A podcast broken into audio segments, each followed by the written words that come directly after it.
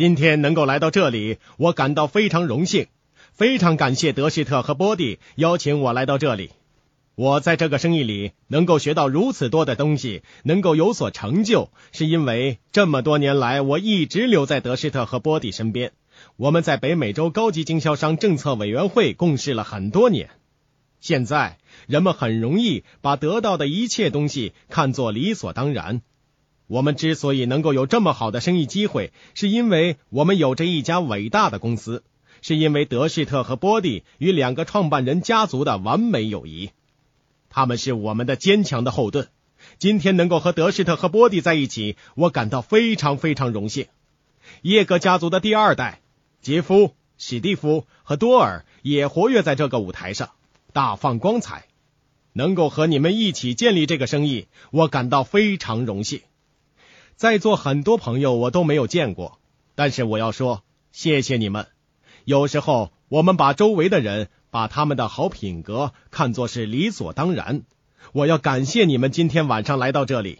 这个城市有着很多人，他们在做着各种不同的事情。有些事情并不让我感觉骄傲，但是你们正在付出辛勤劳动，建立这个生意，我感到非常的骄傲。你们每一天都做出正确的决定。每天去辛勤工作，可能你们没有机会录制自己的 CD，没有机会在这个台上发表演讲，没有机会在人们面前讲述你的选择。但是你们做出正确的选择，选择你的生活方式，选择你养育子女的方式，选择和什么样的朋友交往。我知道你们每天都在做出正确的选择，他们将会带给你更好的生活。我很感恩你们和我一起发展这个生意。你们对我很重要。我们在一个全世界最好的生意里，我对这个生意的最好描述是个人特许经营。现在科技发展日新月异，人们可以用以前无法想象的方式去接触到其他人。这个生意和很多现代科技发展息息相关。今晚，德希特邀请我向大家讲一讲，在这个高科技、高接触的社会里。运用个人特许经营的概念来发展这个生意。如果你是新人，刚刚接触到这个生意，你应该想一想，你的领导人为什么要花时间来和你谈？他们和你谈，也许是因为你很有志向，你的工作出色，也许你比很多人做得更好。当你决定是否要建立这个生意，决定是否优先对待这个生意，比其他所有事情更优先的时候，你要问问自己。你有没有从你的工作那里，从你现有的机会那里得到你想得到的全部东西？我不知道你是否选择了你现有的工作，什么时候选择了你现有的职位，但是我们总会在生命的某一个时刻做出选择，决定要做什么工作。很多人可能在上高中或者上大学的时候就想到自己将来想要做什么，然后做出了选择。我不知道你们多少人坐下来好好想一想。列一个预算，计算生活要花多少钱？为什么要选择这个工作？这个工作能够赚多少钱？也许我们都有一个大致的感觉，自己可以赚到多少钱，而生活费用要比这个数字少一点点。然后我们可以存下一些钱。不管做什么，我们都相信自己能够做得不错。上学的时候，我们努力学习，考出好的成绩，找到好的工作。我不知道什么样的工作叫做好工作。假设有一样工作叫做好工作的话，然后我们可以从工作里面赚到工资，生活费用比工资要少一些，可以让我们存下一些钱。我有一个问题，你是如何剩下一些钱的？当你付清了所有账单，你剩下的钱会有多少呢？你是否发现生活需要比你能够赚到的钱更多的钱？不会有什么会剩下来的。有些人觉得还过得去的唯一原因，是因为他们的邻居和同事和他们的生活状态一模一样。可是，你值得拥有更好的生活，你的伴侣值得拥有更好的生活，你的孩子值得拥有更好的生活。我们生活在世界上最自由的国家里。有趣的是，大多数人都知道每个星期一会发生什么事情，每个星期一都和前面所有的星期一没有什么不同。每个星期一也和未来所有的星期一没有什么不同，不只是几个星期以后、几个月以后，甚至几十年以后的星期一都没有什么不同。在这个最自由的国家里面，每个星期一、星期二、星期三、星期四、星期五，你要做什么都是规定好了的。你不觉得这很奇怪吗？你知道自己几点起床，穿什么衣服，吃什么东西，几点必须上班，几点可以休息，几点可以下班回家。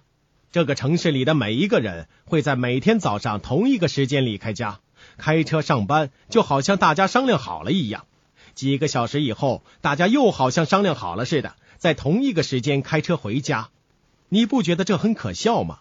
在这个最自由的国家，你居然接受这样严格的控制，接受这样苛刻的驱使，留给自己的时间少之又少。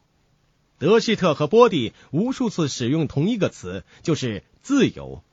你知道自由是什么吗？自由就是像德士特和波蒂这样，每个星期一早上不知道他们这一天要做什么。他们可以在那一天做他们想做的任何事情，这就是自由。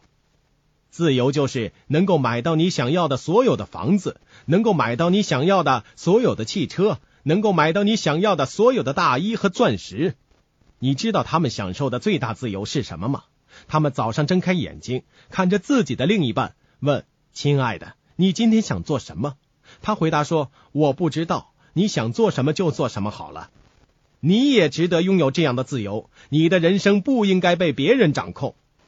无论谁当选美国总统，都要担当一个艰难的工作，那就是给国民创造更多的工作机会。现在，奥巴马最大的担忧就是失业率，他需要更多的工作机会。我有一个主意，为什么不把你的工作让出来呢？让我们帮助我们的总统把你的工作岗位让出来。在攀登成功阶梯的时候，我们总是要决定下一步做什么。我们也许朝着某个方向埋头攀登，当去到上面以后，我们却发现梯子靠在一面错误的墙上。悲哀的是，我们不能够在第一天就发现梯子是否靠在正确的墙上，总是要等几个月、几年以后才能够发现。我们付出了很多的努力，参加了很多的培训。有些人不像德士特和波蒂一样聪明，早早就发现教育这把梯子有问题。他们花了很多力气，读完研究生课程以后，才发现这些问题。你攀登成功阶梯，拿到所有的培训，取得很多成就，在企业里得到了晋升，却发现这些根本不是你想要的。问题是，这个时候一段很长的时间已经过去了。很多人会说：“我知道我上错了梯子，它不会让我得到我想要的。”但我不想花时间从错误的梯子上爬下来呀！我建议你们不要从错误的梯子上爬下来，我建议你们从错误的梯子上跳下来，然后尽快的跑到正确的梯子前面。这一次，你要好好审视梯子的顶端是什么，而不是关注梯子有多么的漂亮。很多人沉迷于他们在做的事情，而不关注做完这些事情后会有什么结果。德士特和波蒂关注的是最后的结果。而不是梯子是否漂亮。我们选择职业的方式很有趣儿。我们很多人都用时间，或者说是用生命来换取金钱。我相信，如果有选择的话，没有人愿意去上班，我们更愿意留在家里陪伴家人。你们说对不对？你爱你的孩子，肯定胜过爱你的工作，对不对呢？但是，正是因为我们如此爱我们的孩子，我们绝不可能让他们挨饿。所以，我们就必须离开我们所爱的家，出去工作赚钱，来养活我们的孩子，让他们吃饱穿暖。然后，你带回来吃的、穿的、用的，然后他们需求越来越多，要更好的房子。我们越爱我们的孩子，我们就越离开他们。人生真是矛盾呢。我们越是爱他们，就越多的离开了他们。有人说，对我来说，钱根本不重要，家庭才是最重要的。然而，他星期一做什么呢？星期二做什么呢？我猜他肯定离开家上班去了。我们一边说最在乎家庭，一边又没日没夜的离开他们。我希望大家好好想一想这个问题。我们这样用时间来换钱，如果我们想为家庭赚到更多的钱，我们就必须付出更多的时间。我以前当过建筑工人，后来考上大学。我十八岁的时候很热爱工会。因为当时工会规定所有人同工同酬，我十八岁的时候和五十岁的建筑工人赚同样多的工资，我把钱都花掉了，用来做对我来说重要的事情，例如买车、喝酒和女孩子约会等等。而我那个五十岁的同事也把钱花在女孩子身上。他有三个女儿在上大学，他还要偿还房屋的贷款。有一天，我突然想到，如果我五十岁的时候还是做同样的工作，那些十八岁的毛头小孩和我赚同样多的薪水，这会让我很郁闷。我不喜欢这样，所以我努力的学习，考上了医学院。我觉得从医学院毕业以后，我的出路会好一些。可是，虽然当上了医生，薪水肯定会高一些，但我还是按照小时来拿薪水的。你可能觉得医生是根据手术来拿钱的，不过手术需要一定的时间，所以归根结底还是按照小时来拿钱。你必须要上班才能够拿到钱，如果你不上班就拿不到钱。你也许听说过一些很成功、很有钱的人，可是他们的问题在于，他们必须一直工作下去。我的病人们都很和善，但是他们不会对我说：“邓肯医生，你实在是太辛苦了。”我们一起商量了，决定只在每年一月到九月生病，这样你十月到十二月就可以和家人在一起了，去任何你想去的地方度假。作为一个成功的医生，你当然可以带着家人每年到夏威夷度假，享受那三四个月的假期。可是你离不开你的病人，他们一年的任何一天都有可能生病。他们不仅需要你每天早上八点到下午五点上班，每星期七天。他们还会在半夜十二点给你打电话。你能想象一个带着枷锁的奴隶吗？社会上很多成功人士是最受奴役的奴隶，他们的脖子上戴着枷锁，脚上戴着脚镣，身上带着遥控器，完全不能控制自己的时间。你想要自由，不想让其他人控制你的生活，可是很多职业让你身不由己。也许你拥有一辆最好的汽车，也许你在城市里最高的大厦开了一间办公室。可是你只能坐在办公室里，看着你的好车每天停在那里，慢慢的老化。我更愿意坐在我的好车里，在高速公路上痛快的开车。我更热爱自由。如果我只有钱而没有时间，那钱还有什么用呢？这个生意可以同时带给你金钱和自由。它不像建筑行业，也不像医生。你可以在这个生意里复制你自己。作为建筑工人，没有人会复制我。如果我不上班，别人就会立刻抢了我的饭碗。作为医生，没有人会复制我，我不可能出去旅行三个月，让别人来为我的病人治病。哦，不对，会有人帮我给我的病人治疗的，只是他们不会再把病人还给我了。所以我永远也脱不开身，离不开我的诊所。所以说，最好的工作应该像复印机一样，把你的脸放在里面，按数字键十，就是十个你被复印出来。让他们出去工作，帮你赚到十份的薪水，让你在家陪伴家人。但我们知道这个想法很荒谬，我们不可能用复印机来复制自己，对吗？但是这个想法其实已经成了现实。有一个概念叫做特许经营。一九五四年的一天，麦当劳的创始人雷克拉克去麦当劳兄弟的快餐店吃饭，这家店的服务非常有效率。当时，雷克拉克是奶昔机的经销商，他把奶昔机放在货车车厢里，去很多的地方推销。他经过很多餐厅，发现麦当劳兄弟的餐厅是最有效率的。于是他想，既然他们可以把一家店做得这么好，他们就可以再开几家一模一样的店，也可以做得一样好。那时候，特许经营这个概念还没有出现。他得到麦当劳兄弟的许可，去在其他的地区复制麦当劳餐厅。要知道，特许经营的概念不像金字塔那样的，不是说雷克拉克赚大钱，而餐厅经营者赚小钱。事实是，他的朋友通过麦当劳餐厅赚到了如此多的钱，他们辞了职，他们的妻子辞了职，他们可以全职发展麦当劳生意，搬到了更好的社区居住，送孩子们上更好的大学，买了更好的车，拥有了更好的生活方式。他们赚到了大部分的钱。而雷克拉克赚了小部分的钱。事实上，他赚的钱如此的少。当他的朋友通过麦当劳餐厅赚了很多钱以后，他还不得不继续开着货车卖他的奶昔机。当然，不必替他惋惜。今天，麦当劳在全世界已经拥有了数十万家餐厅。雷克拉克早就不用继续卖奶昔机了。我们这个生意也是一样的，对不对？你帮助伙伴赚得很多的钱，而你只赚得了很少的钱。但是，当你赚了很多很多的小钱以后，结果会吓你自己一跳。从来没有谁因为我们帮助他们赚了大钱而生我们的气的。我希望帮助人们赚很多很多很多的大钱，这样我们就可以赚到很多很多很多的小钱了。德施特和波蒂就是这样做的，他们帮助如此多的人赚了很多很多很多的钱。今天晚上有那么多的朋友上台接受褒奖，他们讲了如何花掉五千美元、两万美元的经历，还有些人拿到了二十万美元、五十万美元的奖金支票。我们可以看到他们眼中的喜悦，这些朋友们得到了很大的祝福。结果是很多的一点点祝福会进入德士特和波蒂的生活。这个生意非常的奇妙，它的黄金规则是。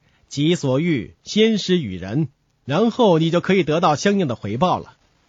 当我们走进外面的社会，发现规则是要先发制人，这样做一点也不好玩，背后被捅一刀的感觉一点也不好受，捅别人背后一刀的感觉同样不好，你晚上会睡不着觉的。我确信德士特和波蒂晚上会睡得很香的，这不是因为他们拥有最好的房子、最好的床、最好的车库。而是因为他们做的事情让很多人的生命变得更好。我以前为什么选择医学呢？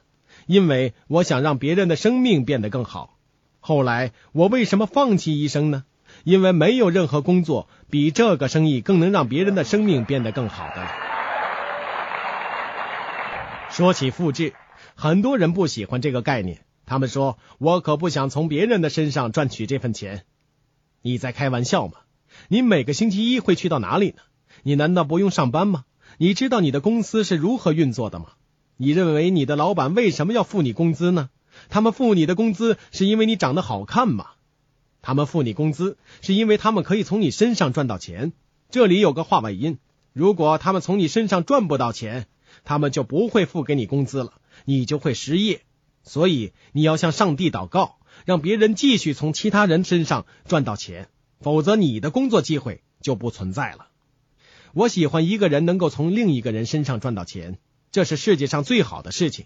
我要向上帝祷告，鞋店可以从我的身上赚到钱，然后他们就可以生产很多的鞋，很多的尺码，很多的款式，很多的颜色，以便我可以买到我喜欢的鞋子。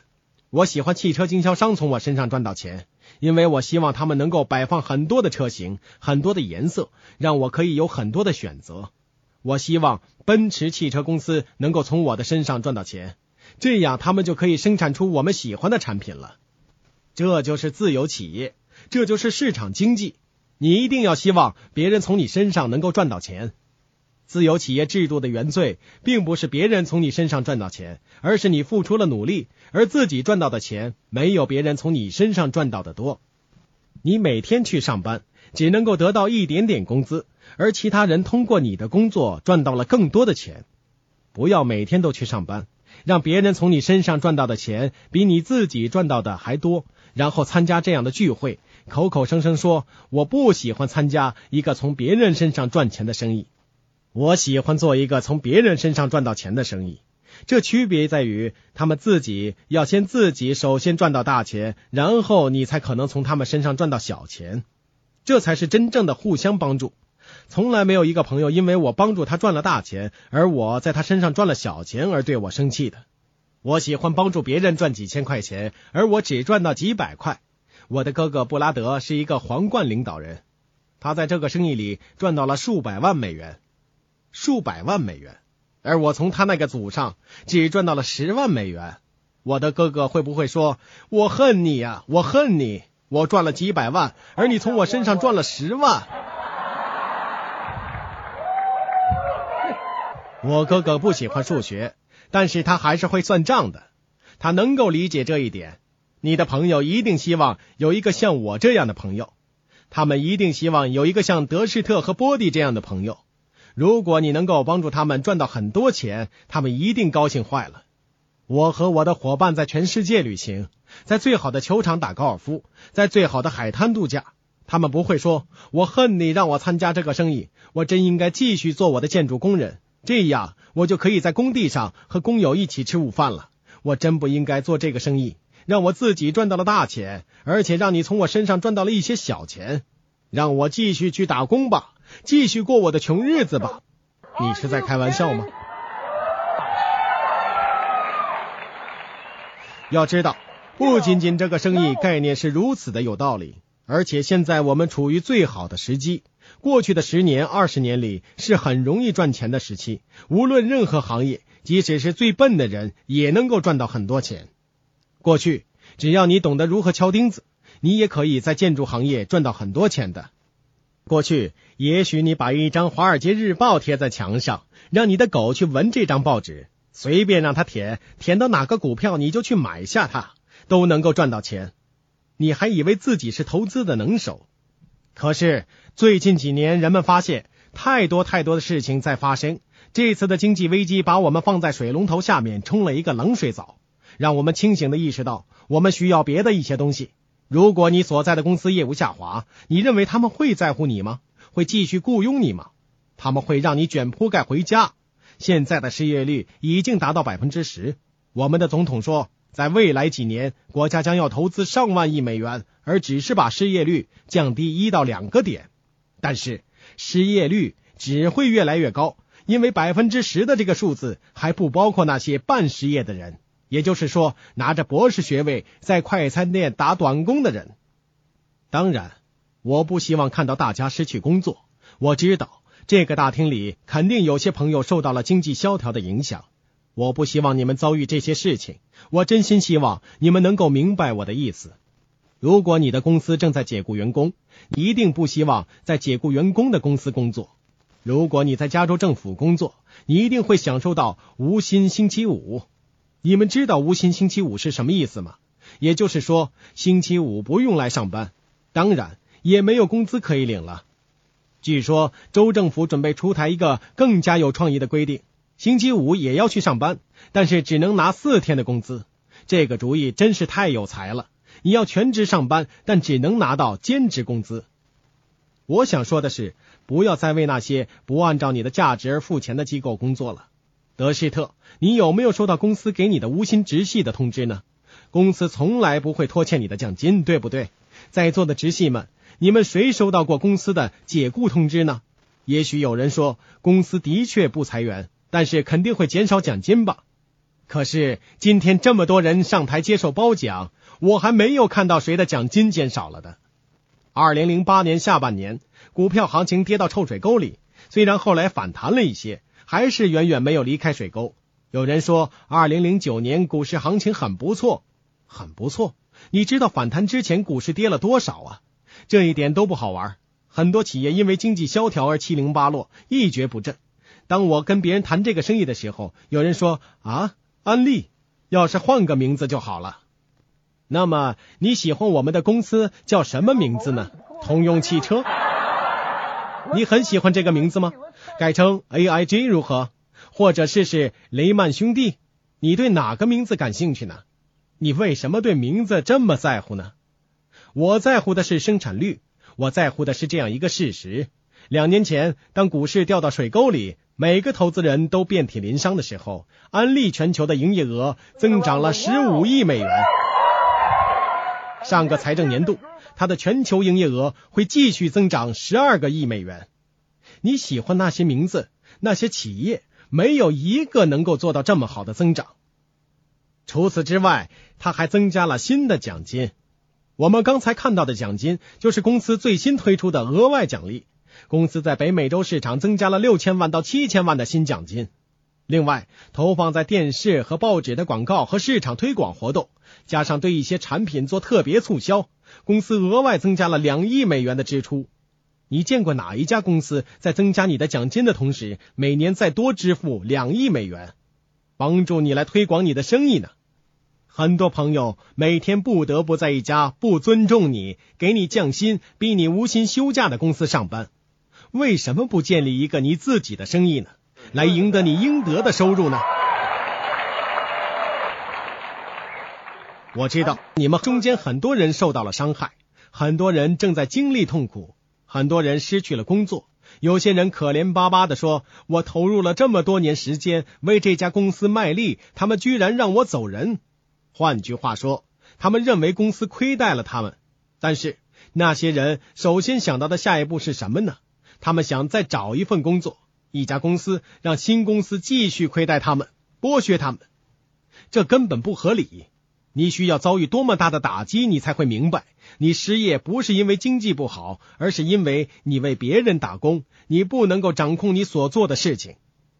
在这个生意里，唯一可以解雇你的人就只有你自己。这是世界上最好的生意机会。我知道你们很多人受到了伤害，我知道你们很多人很痛苦。可我们也都知道那句老话：上帝如果关上一扇门。必会打开另一扇门。现在，上帝已经为你打开另一扇门了。你要站起来，擦干你的眼泪。你要看到，失去一份工作其实是天赐良机。专心投入这个可笑的生意，去做钻石吧。每一个人都想走我们正在走的路。沃尔玛是全球最大的企业之一。我很喜欢这家超市。我很喜欢逛沃尔玛，看看他们正在做什么。我经常坐在超市门口的椅子上，看着人们走进这家超市。沃尔玛做的最酷的事情是那些迎宾员，每个人走过来，他们都会向你问好。这真是世界上最酷的事情。我不知道你们有没有买沃尔玛的股票，有没有注意这家公司的年报？年报说，沃尔玛提升销售额的首要措施是鼓励人们更多的上网购物。为什么所有企业都喜欢顾客上网购物呢？因为他们不用租门店，不需要销售员，减少库存，降低成本。所以，沃尔玛建立了一个网上商场——沃尔玛点 com。他们恨不得所有的收入都来自网上购物，这样他们就可以关掉所有的店铺了。相信我，如果他们今天可以做得到，那么他们明天就会关掉所有的店铺。但这里有一个大的问题。当你走进沃尔玛，迎宾员对你说：“你好，今天过得怎么样？”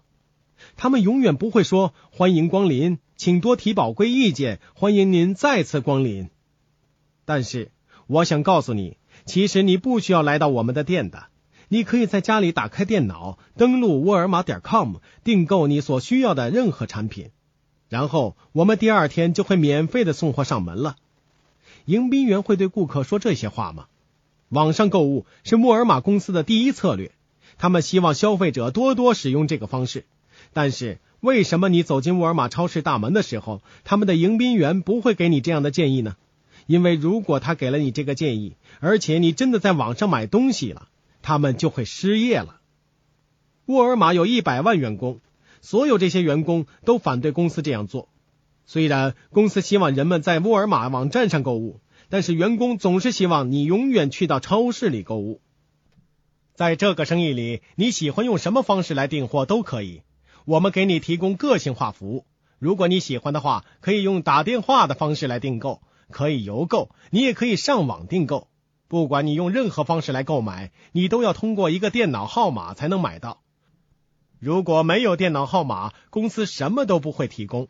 无论你在网上购买，还是直接到公司店铺购买。你都必须得通过电脑号码来购买，他们去到哪里都离不开各位。在这个世界上，没有任何其他生意是这样的。你拥有一个最好的生意机会，其他所有的人都希望他们能够这样，但他们做不到。这个生意简直是太棒了！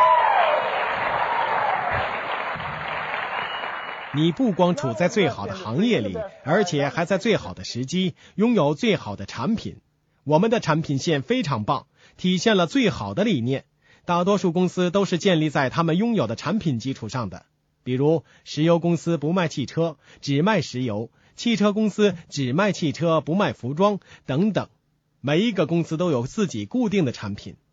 但是我要告诉你，在这个时代，如果你为产品单一的公司工作，你会遇到很大麻烦的，因为随着科技的发展，那些产品会被新产品所取代，从此消失。夫妻店已经很难和来势汹汹的本地连锁店对抗，更何况是全球化的大公司。在现在这个高科技时代，互联网应用如此的广泛，你不是和另一个城市的竞争对手竞争，你是和全世界的竞争对手竞争。如果你有一样消费者需要的产品，我向你保证，你一定会遇到很大的竞争。如果你为产品导向的公司工作，或者产品会过时，或者因为竞争太厉害而利润下滑，当利润下滑的时候，他们一定会砍成本的。公司的最大成本是什么？是你是员工，你会失去工作的。如果你为一家产品导向的企业工作，你注定会失去工作的。我们不是产品导向的公司，我们是机会导向的公司。我们向普通人提供生意机会。我们销售什么产品并不重要。我们甚至卖过防弹设备。我们可以卖任何我们想卖的产品。如果明天呼啦圈在美国重新时髦起来，我们能够卖呼啦圈吗？当然可以。埃索石油公司肯定不会卖呼啦圈，通用汽车公司也不会卖呼啦圈，但是我们可以啊，我们可以销售任何人们需要的产品，因为我们有着一个消费者网络，我们有着一个经营自己生意的企业家的网络，任何市场上受欢迎的产品，我们都可以通过这个庞大的网络销售出去。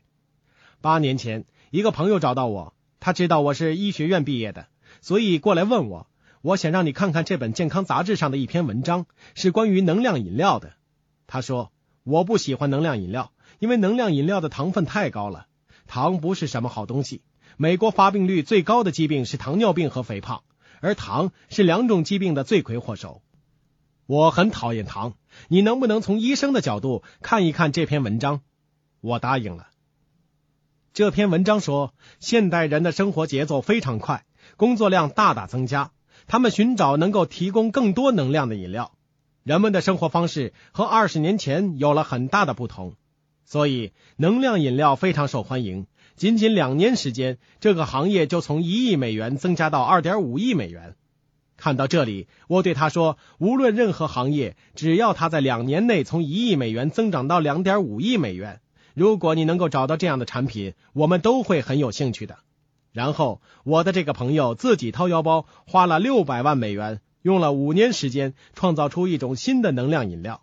他聘请了很多教授，对他们说：“我想要一种新的能量饮料，不含糖，只能用其他方式提供能量。”他们就尝试了各种方法，在饮料里加入了钾、镁等电解质，还有各种维生素。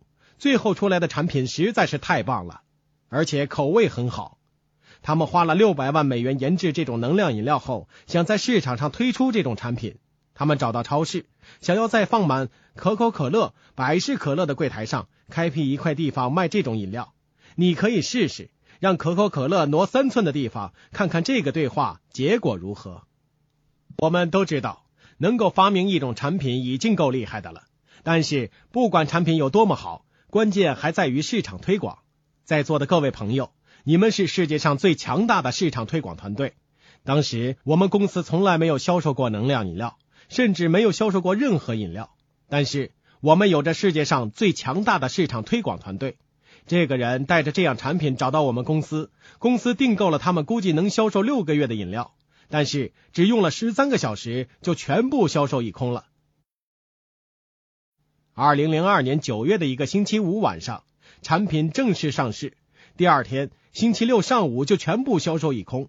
虽然我们从来没有卖过饮料，但是这款饮料成为公司最受欢迎的产品之一。在第一年，销售额就达到了一点五亿美元。这种饮料并不神奇，神奇的是你们。未来六个月，公司即将引进另外十几种产品。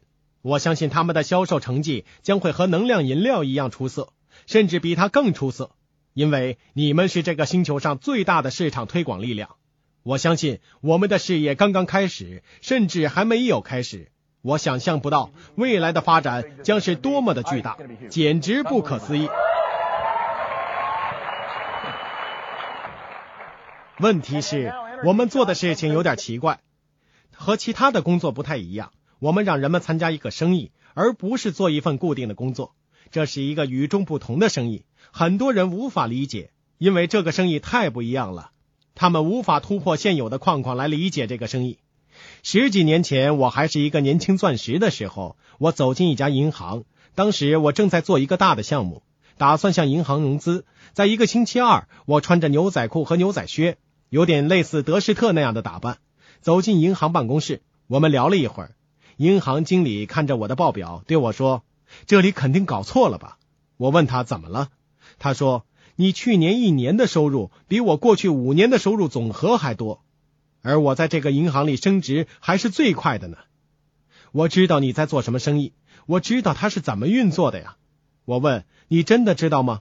他说是啊，我参加过一次聚会，看到他是怎么做的。我问你觉得他怎么样？他说我不相信这个生意。我回答哦，那我相信。我曾经疑心很重，什么都要怀疑一番，但证据是如此明显。我订了三十一份商业杂志、周刊和商业分析报告，每一份我都仔细阅读。我是七家公司的董事局成员，他们肯定很后悔让我出席董事局会议，因为我什么都要怀疑、质问一番。我看了这么多，最后发现我们的生意是完美的商业模式。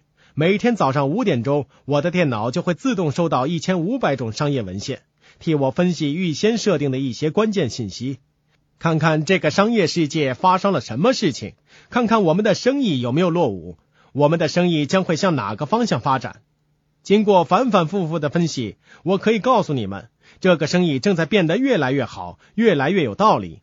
我没有见到任何一个其他生意可以和它相媲美。我是我认识的最有疑心的人，但我坚信这个生意可以带给我们一个美好的未来。毫无疑问，你是一定会遇到一些批评家的。下面我来讲一讲，如果我是你的话，我会如何面对批评家。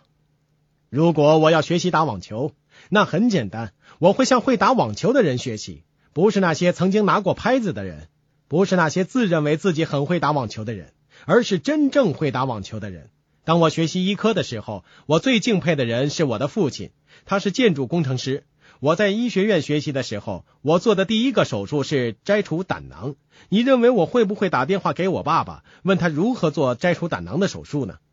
我爸爸曾经接受过胆囊摘除手术，可是他对这个手术一无所知，因为手术的时候他被麻醉了。他可没有把衣服脱掉，自己找到胆囊的位置，然后再让医生切除。如果我打电话给我爸爸，对他说：“你是我最尊敬的人，最信任的人，你可不可以告诉我应该如何切除胆囊呢？”他会怎么回答呢？他肯定会说：“你有这么笨吗？为什么要问我如何切除胆囊呢？”不要向根本不懂行的人咨询，你们也一样，不要向不懂行的人咨询，不要随随便便问亲戚的意见、朋友的意见，要向懂行的人咨询。今天，任何人都可以在互联网上发表任何言论，网络成了全社会的洗手间。以前，很多人喜欢在上洗手间的时候在墙上写一些话，我们根本没有方法知道那些话语是谁写的。网络也是一样。三更半夜的时候，这些可怜的家伙把一些无聊的话语发表在互联网上。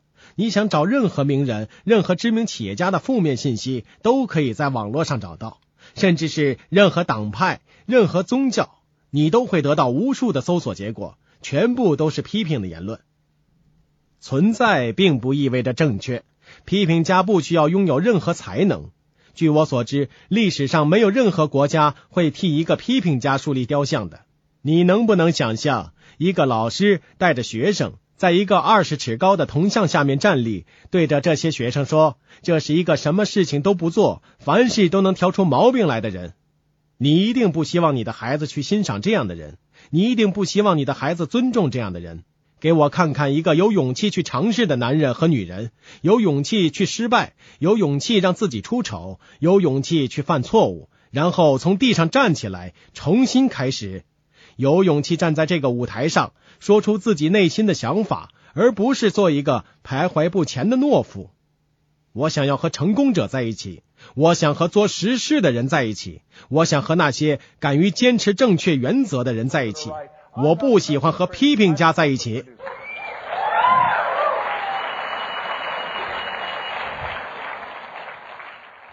我们说了这么多，公司是如此卓越，时机是如此难得。一切都如此好，但是我们最大的优势是有着一个团队，愿意全身心的、不知疲倦的帮助你。你知道，作为耶格团队的一员，你有多么幸运吗？没有比德士特和波蒂更好的生意模范了。这是一切伟大生意的发源地，每一个人都在拼命模仿我们。直到今天，我们的系统仍然是世界上最出色的系统。你知道，作为这个系统的一员，你是有多么的幸运吗？这个生意里最成功的人，希望你学会他们所知道的一切，愿意尽一切力量帮助你超越他们自己。如果你们明天能够比德士特和波蒂多五个 FFA 分，没有人比他们更加高兴了。你觉得德士特会因为他的钻石的 FFA 分比他更多而不开心吗？当然不会了。越多的钻石得到越多的 FFA 分，他的 FFA 分也会更多。地产大亨唐纳德·川普有一个电视节目叫做《飞黄腾达》，他最喜欢说的一句话是：“你被炒了。”所有参加这个节目的人都要被炒鱿鱼，只有一个人能幸免于难。我可不喜欢生活在这个样的环境里，刀光剑影，你争我抢，置别人于死地。只有一个胜利者。我喜欢奥运会，我喜欢竞争，但是每次当我看到这些运动员要花四年时间、八年时间，甚至十二年时间训练，每天早上五点钟起床训练，为奥运会做准备，结果因为一个失误，甚至没有失误，而只差零点零零一秒就输掉了比赛，我都很揪心，很难想象零点零零一秒是什么概念，这完全是人的大脑不可理解的。人的肉眼根本分辨不出零点一秒的差距，更何况是零点零零一秒了。可是因为这么小的差距，有人失败了，他的心碎了，他的希望破灭了。但是在我们这个生意里，哪怕你是这个房间里最邋遢、最丑、最笨的人，你是最后一个走过终点线的人也没关系。如果你在所有人的后面，最后一个做到钻石，我们会怎么称呼你吗？我们把你称为钻石，仍然是钻石。每一个人都会得到金牌，这多棒啊！最美好的地方是，你可以抄袭呀，你可以看着前面走过的所有人，然后复制他们所做的事情。我做了这么多年，从来没有自己原创的东西。我买了 CD，我买了书。我抄袭和复制其他成功人士的做法，我从来没有自己原创的想法。但是我发现，当我复制别人的好做法时，它真的有效。想象一下，你可以抄袭所有的金牌选手、所有钻石的做法，公司也绝对不会说：“哦，我发现你是有史以来最笨的钻石，你是最慢的。”德什特十二次传球给你，你都没有接到球，公司仍然会付给你同样的奖金的。这样的事情不会发生在你工作的地方。如果你是一个球队中最笨最慢的球员，你可能就要永远坐冷板凳了。在我们这里，你可以是最笨最慢的钻石，但是只要你符合资格，我们仍然称呼你为钻石。为什么你不每天坚持做这个生意呢？你加入生意，你每天努力做一些事情，不要后退。无论发生任何事情，都要往前走。只要你越过这条线，你就可以成为钻石。这真是太棒了！我们真是生活在一个伟大的时代里。我们确实在一个正确的时机，处于一个正确的生意里。我们生活在一个不可思议的时代里。我们不是一个产品的生意，而是一个机会的生意。我们生意的最大价值是和其他人的连接，和其他人的互动。当德士特和波蒂建立这个生意的时候，当我做到钻石的时候，所有这些现代化的东西通通没有出现。那时候没有 Facebook，没有微博，连互联网都没有，甚至连个人电脑都没有出现。当我做到钻石的时候，才拥有了有史以来的第一部手机。那时候的手机块头很大，需要放在背囊里。接电话的时候特别有趣，你把机身挂在腰上，拿起听筒说“喂”，就像拿着一个军用电台一样。当我拥有这部手机的时候，当时感觉特别骄傲。这部手机的价格是一千五百美元，通话费用是每分钟三美元。感谢上帝，当时我周围的朋友没有人有手机的。如果他们都买了手机，我肯定得破产。当时我必须随身带着一大堆四分之一美元的硬币，因为经常要用这种硬币来打投币电话。后来我和我的孩子偶然谈起投币电话，他很奇怪的问我：“爸爸，什么是投币电话？”我们建立这个生意的时候没有互联网，不能够在网上发表东西，不能够在网上订购产品。我做到钻石的时候，第一台个人电脑才刚刚出现。比尔盖茨编写了第一个个人电脑应用程序，称为磁盘操作系统 DOS。我是在一九八四年做到钻石的。做到钻石以后，我买了人生中第一台个人电脑，我永远忘记不了，那是一台 IBM 的 PC 机。这台机器相当的不错，我买的是超强版本。你们现在花八百美元买的笔记本电脑的速度，比那台电脑要快二百五十四倍。最有趣的是存储量。我那台电脑有一个硬盘，我记得我说过，它还是超强版本吗？这台电脑的存储量一定会让你印象深刻的。它的硬盘存储量是二十兆，现在你们的电脑多是三百 G 的存储量了，是那台电脑存储量的一万五千倍。我的屏幕是当时最大的，十四寸，屏幕是彩色的，精确的说是绿色的。最后，你知道我花了多少钱买这台电脑吗？一万五千美元，你能相信吗？你们明白你们现在手上拥有的是多么强大的工具了吧？你们的沟通比二十年前要容易多少倍呀？这是一个生意机会的生意，它依靠的是与别人沟通的能力。我们生活在有史以来最好的时代。如果你可以选择活在某一个时代，现在这个时代就是最好的选择。我们的社会发生了多么大的变化呢？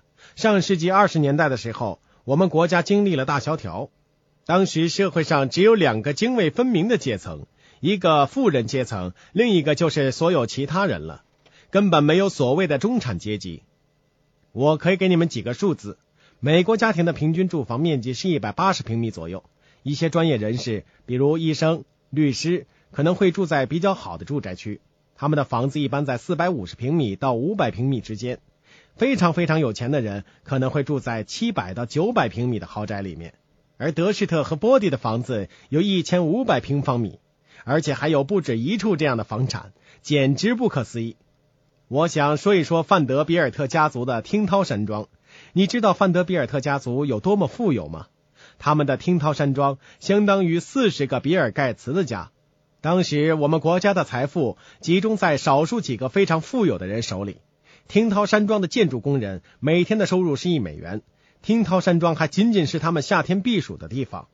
范德比尔特家在听涛山庄度过夏天，每年只在那里住六个星期，所以这只是他们的度假屋而已。还记得我刚才提到的那几个数字吗？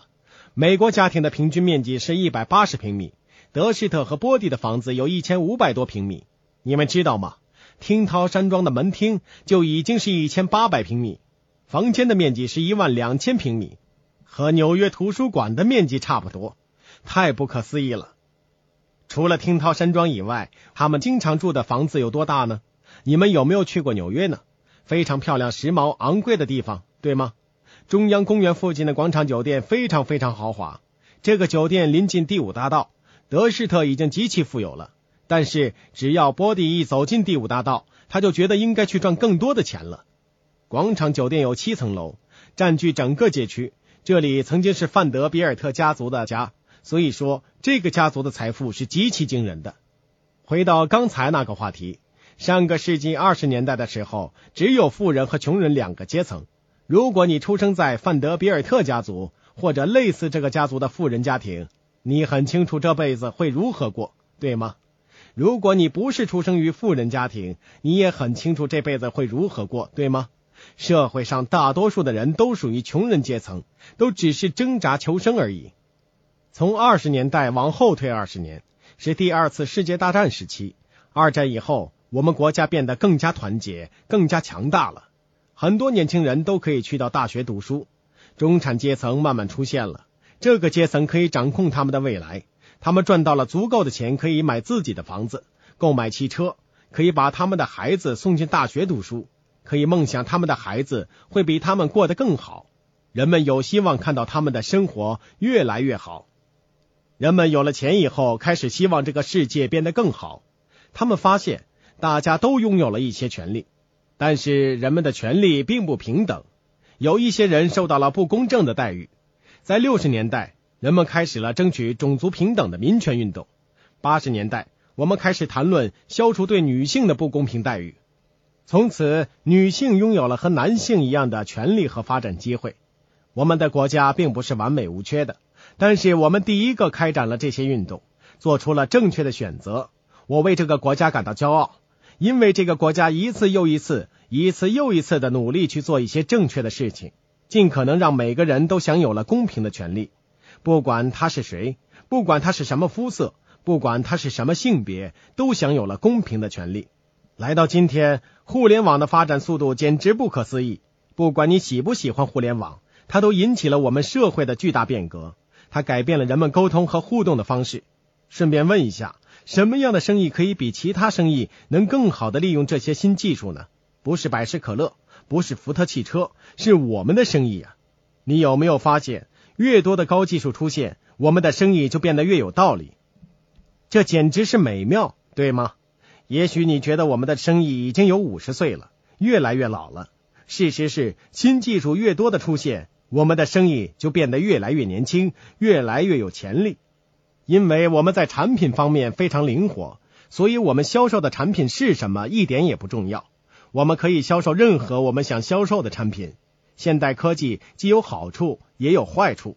好处是，你可以运用这些高科技来建立你的生意。你可以在一个不想出门的日子里，穿着睡衣坐在花园的椅子上，孩子们在你旁边嬉闹，而你在网上和几家公司做生意，和全国各地的伙伴交流。只要你没有在用摄像头，你就不会有任何麻烦。现在的社会和以前大不一样了。你在网上推广你的生意的时候，别人能够看到你的肤色吗？不能。别人能够知道你的性别吗？不能。别人能够发现你有一个不幸的童年吗？不能，他们什么都不知道。现代科技和现代社会的好处是不存在任何限制，赛场对每个人来说都是公平的，你可以成为你想要成为的任何人。而现代科技的坏处是，唯一能阻止你的是你自己。在历史上从来没有像今天这样的时机，可以让更多的人拥有更多的机会，去不仅仅让自己活得更好，不仅仅改变他们自己的命运。还可以改变他们整个家族的历史。坏消息是，责任都在你的肩膀上。这个房间里的人都是未来的成功者，你们都想拥有更好的生活、更好的未来。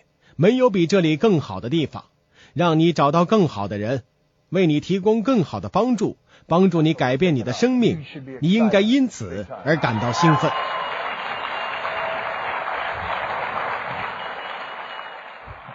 无论你想要什么样的生活方式，无论你有着什么样的宗教信仰，我都要给你们一个建议：把收入的十分之一奉献给慈善事业或者教会，去促进我们的社会发展的更快，变得更加美好。海地大地震的时候，我们的国家在其他国家还没有反应之前，就率先派遣了救援人员到达海地。我并不是百分之百赞成我们的总统，但是我很支持他在海地地震时的做法。他第一时间采取了行动，我要向他敬礼。我们的国家一直努力去做正确的事情，我们为我的国家感到骄傲。我们根本不用在乎那些批评家，那些批评家在说海地地震是美国造成的，美国在海地附近海域建立大规模的军事设施，导致了地震的发生，真是太荒谬了。要知道，哪怕你在做好事，也一定有人指责你。忘记这些指责吧。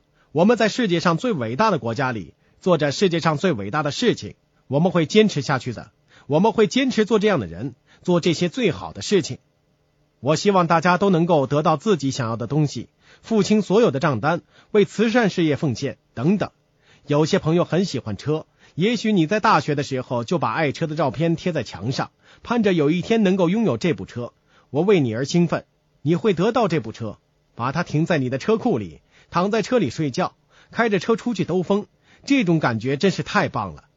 我支持你，你应该得到这部车。但是首先你要多建一个车库。你想要皮草大衣吗？买几件吧。想在手指上戴一些闪闪发亮的石头吗？买吧。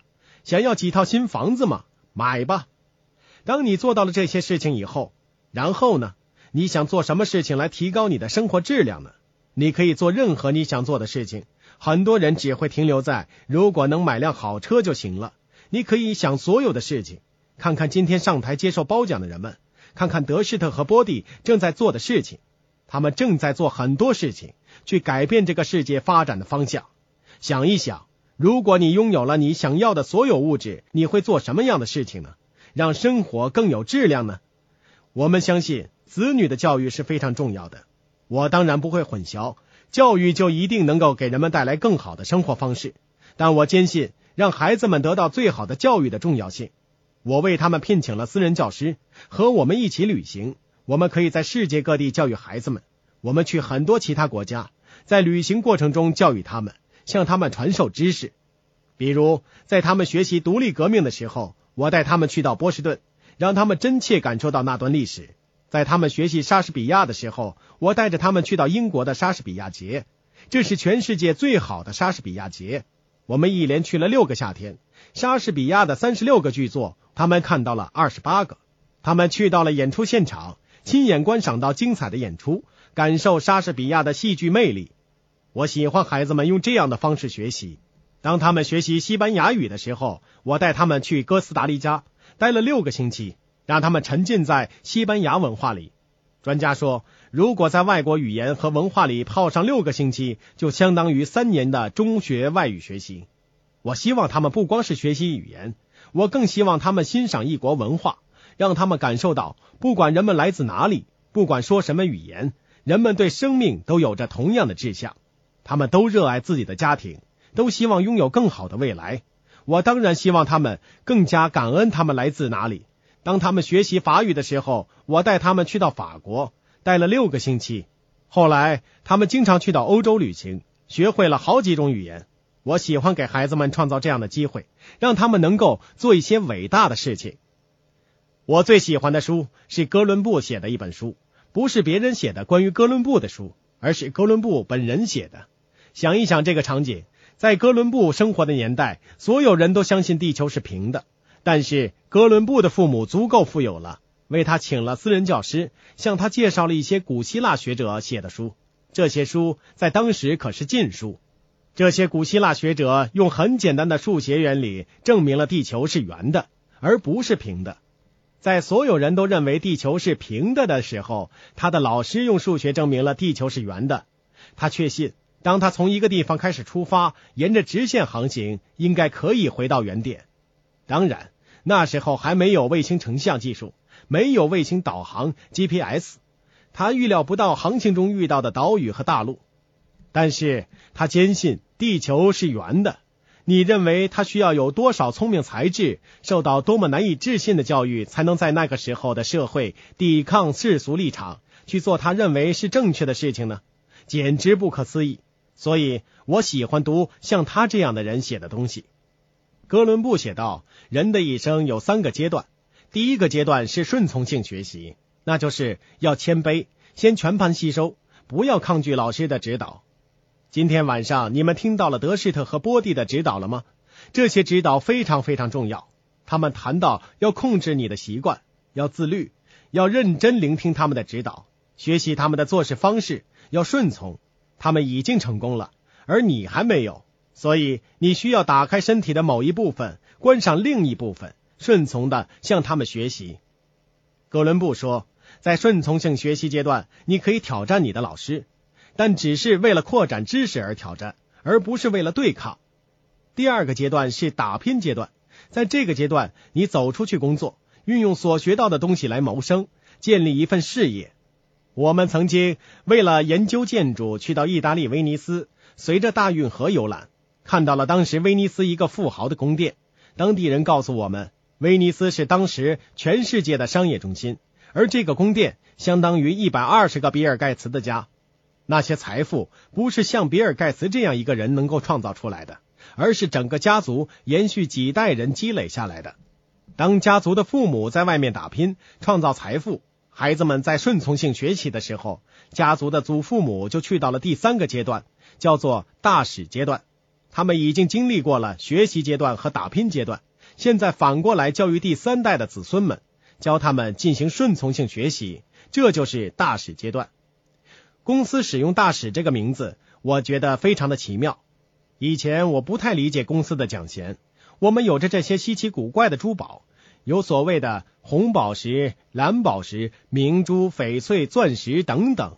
现在我知道为什么有大使这个称呼了，因为他们有着巨大的智慧和我们分享。我真心希望你们处在顺从性学习阶段，面对这些大师，你应该好好倾听，认真学习，以便能够掌握他们所拥有的知识的一点点。吉姆·柯林斯写了一本非常有震撼力的书，书名是《从优秀到卓越》。在这本书里，吉姆·柯林斯问了一个问题，他问。如果你生命中只剩下五年时间，手上有两百万美元，你打算做些什么呢？他之所以提出两百万美元这个数字，是因为大多数美国人一生中赚到的钱大概在一百五十到两百万之间，所以两百万美元对大多数人来说是一个大的数目了。当然，德希特和波迪不这样认为，但是对于大多数美国人来说，两百万美元确实是一笔普通人难以想象的大财富。而五年生命会让我们专注于自己想要做的事情上面。人们会想：我只有五年生命了，这五年里我要做些什么呢？现在我的问题是：如果你只剩下五年生命，手上有两百万美元，你要做些什么改变呢？请仔细留意了。如果你的回答是我要改变所有的事情，你知道你在说些什么吗？你其实是在说你现在根本没有做你真正想做的事情。你到底在做些什么呢？你应该充满目的的度过生命中的每一天。你应该目的明确的度过生命中的每一天。很多人之所以不能这样，因为他们别无选择。耶格家族还有你们优秀的钻石领导人，他们的杰出之处就在于为你们提供一种选择。你们对这个问题的回答应该是：我不想改变任何事情，我正在做我真正想做的事情。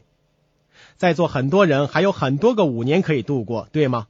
事实是，当你建立了这个生意，在你的一生中，你将会得到远远多于两百万美元的收入。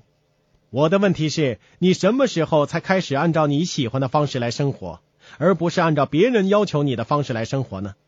爱因斯坦说过一句话，是如此的重要，我简直要多嚼几遍才能说出来。他说：“人生的钥匙是把钥匙当做钥匙来对待。”我们每个人每一天是多么忙碌啊！也许你会列一张清单，列出你今天要做的每一件事情。当今天来到的时候，所有的事情、所有的意外、所有的危机都会出现。结果你发现，当今天结束的时候，单子里一件事情你都没有完成。我们日复一日、月复一月、年复一年的都是这样过。到了新年来临的时候，我们发现我们还是原来的老样子。这不是因为我们笨。也不是因为我们没有机会，你应该下决心为自己而生活，找到对你来说重要的事情。你应该确保在生命的每一天都把重要的事情当做重要的事情来对待。我相信你们处于历史上最好的时候，我相信你们拥有历史上最好的生意，我相信你们无法找到一个比现在更好的支持团队、更好的支持系统。让我告诉你们，我们会让自己忙碌起来，做更多的事情。去改变更多生命的，让我告诉你们最后一点，我非常着迷于这个生意。我坚信，当你成为钻石的时候，你将会改变如此多人的生命，简直不可思议。我曾经学习医学，因为我想改变人们的生命。可是做了医生以后，我才发现，很多病人只希望我头疼一头，脚疼一脚，然后让他们回到原来的状态中。在这个生意里，我坐在人们的餐桌上。我看到了他们的婚姻变得更好，孩子变得更好。我看到妻子们开心的流泪，因为他们看到丈夫成为了他们希望成为的样子。他们看到孩子们在跟随父母建立这个生意的过程中，终于找到了人生的目的，最终找到了一些人生的原则。我相信你也可以这样深刻的触动别人的生命的。无论是哪位美国总统，都可以喊一些大的口号，声称他可以带来这样或者那样的改变。但是我相信，他根本无法在多大程度上影响你的生活。我曾经看到奥巴马在芝加哥的庆祝典礼，看到很多人在哭。他们说：“现在我的生活终于有所不同了。”各位朋友，如果你相信你的未来有赖于一名政客，那你就太天真了。我不在乎谁当选美国总统，你们的未来掌握在你们自己手上，有赖于你们自己做出的决定。谁当总统根本不重要。你是你自己命运之船的船长，你决定自己何去何从。我相信，哪怕总统有再大的权力，哪怕他可以调动航空母舰、按下核按钮，但是他没有办法影响你的生命。因为你的成功取决于你每一天做出的决定和每一天付出的行动。我相信，任何一个坐在白宫的人都不会像你成为钻石那样，可以如此深刻的影响到这么多人、这么多社会各个阶层的生命。你们对生命的影响远远比任何一个总统更加深远。你能理解钻石是多么有意义吗？这就是我如此热爱这个生意的原因。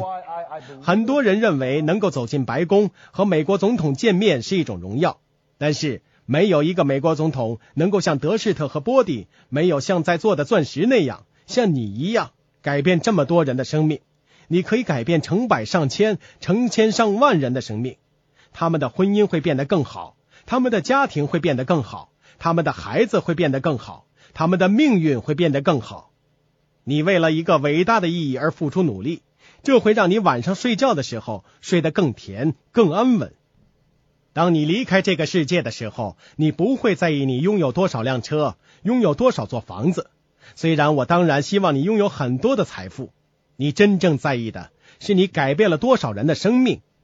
我祝愿各位从今天开始，让我们严肃认真的对待这个生意，以他应得的尊严来对待他。我们期待和你一起改变这个国家，以致这个世界。感谢德希特和波蒂，我爱你们。